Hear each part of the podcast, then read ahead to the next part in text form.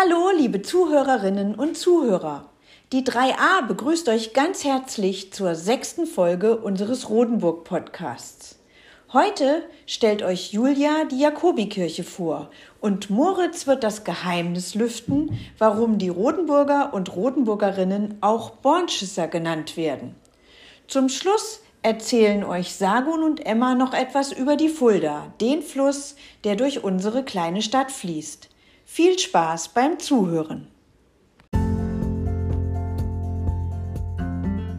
Hallo Julia, kannst du mir ein paar Fragen zu der Jakobikirche beantworten? Ja, natürlich. Was möchtest du denn wissen? Wie alt ist die Jakobikirche? Die Jakobikirche ist über 500 Jahre alt und trägt den Namen des Schutzpatrons der Stadt Rotenburg an der Fulda Jakobus. Wo wurde die neue Kirchenhalle eingesetzt? Die neue Kirchenhalle wurde westlich vor dem Chor angesetzt. Wann hat der Bau vom Kirchenturm angefangen und wann hat er geendet? Der, der Bau hat im Jahr 1500 begonnen und hat im Jahr 1548 geendet, als man den Turm ein viertes Fachwerk Stockwerk aufsetzte. Wie viele Fenster hat die Jakobikirche? Die Jakobikirche hat elf Fenster und dominiert das Ornament der Fischblase in unterschiedlichen Erscheinungsformen. Wie ist der Innenraum? Der Innenraum ist geprägt durch eine zahlreiche Einbauten. Die eingeschossige Importe im Seitenschiff, der zweigeschossige Importe im Westen des Langhauses und die Choremporte im Osten mit der Orgel. Kannst du mir noch etwas über die Glocken und die Orgel erzählen? Die Glocken. Auf dem Turm der Jakobikirche befinden sich sechs Glocken, von denen eine Glocke zurzeit stumm außen am Turm hängt. Fünf Glocken rufen die Gemeinde zum Gebet und zum Gottesdienst. Und jetzt über die Orgel. Besonders wichtig für den Gesamteindruck der Kirche ist die Orgel.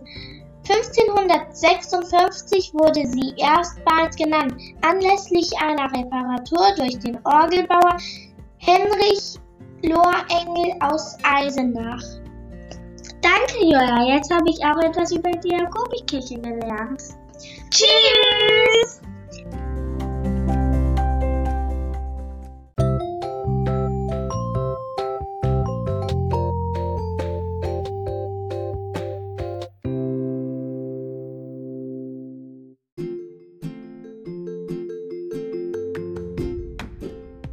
Hallo, ich bin der Moritz. Ich erzähle euch heute was. Warum heißen wir Rotenburger eigentlich Bornschüsser? Die Geschichte der Bornschüsser begann im Mittelalter in Rotenburg. Damals gab es auf dem Hausberg eine Burg. Als die Burg verlassen wurde, nisteten sich Räuber in den verlassenen Gemäuern ein. Sie betränkten täglich mit Rauben und Plündern die Rotenburger Bürger. Rotenburger waren sauer und wollten sich das nicht länger gefallen lassen. Man verunreinigte Quellen und Brunnen, somit dass die Landplacker den Hausberg verlassen mussten. Geblieben sind über die Jahrhunderte der Rotenburger Spottname Bornschüsser.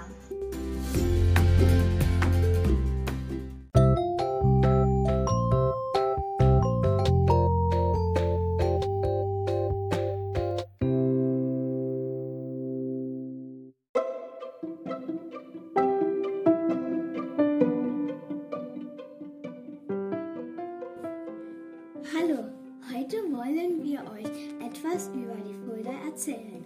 Die Fulda entspringt im hessischen Tal der Rhön an der Wasserkuppe und endet in der Dreiflussstadt Hannover-Münden, wo sie aus dem Zusammenfluss mit dem Weser die Weser entsteht. Mit 221 Kilometer Länge ist er einer der längsten Flüsse in Hessen.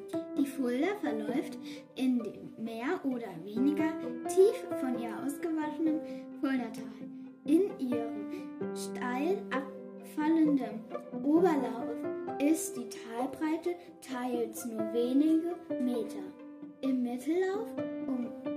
Hersfeld und Bebra ist das Tal 1,3 Kilometer breit. In Unterlauf durchfließt die Fulda an der Einmündung der Eder eine bis zu drei Kilometer breite Ebene. Danach zwängt sie sich bis Hannovers Münden durch ein enges Tal, das nur wenige hundert Meter breit ist. Die linken Nebenflüsse sind die Flieder, Lüder, Schlitz, Jossa, Aula und Eder. Die rechten Nebenflüsse sind die Laune, Pfiffe und Losse. Landgraf Moritz von Hessen ließ die Fulda 1601 und 1602 bis Hersfeld schiffbar machen. Landgraf Moritz befuhr selbst als erster im Jahre 1601 den Fluss bis Bebra, anschließend Fulda abwärts bis Rothenburg und weiter bis Kassel. An diese denkwürdige Fahrt erinnert die Tafel am Schloss Rothenburg direkt neben der Rothenburger Schleuse. Die Rothenburger Schleuse in Rothenburg gibt es noch, aber sie ist nicht mehr in Betrieb.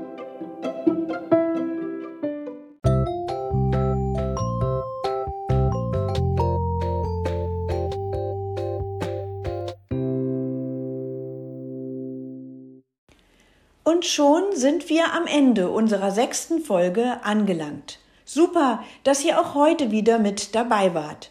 Bis bald!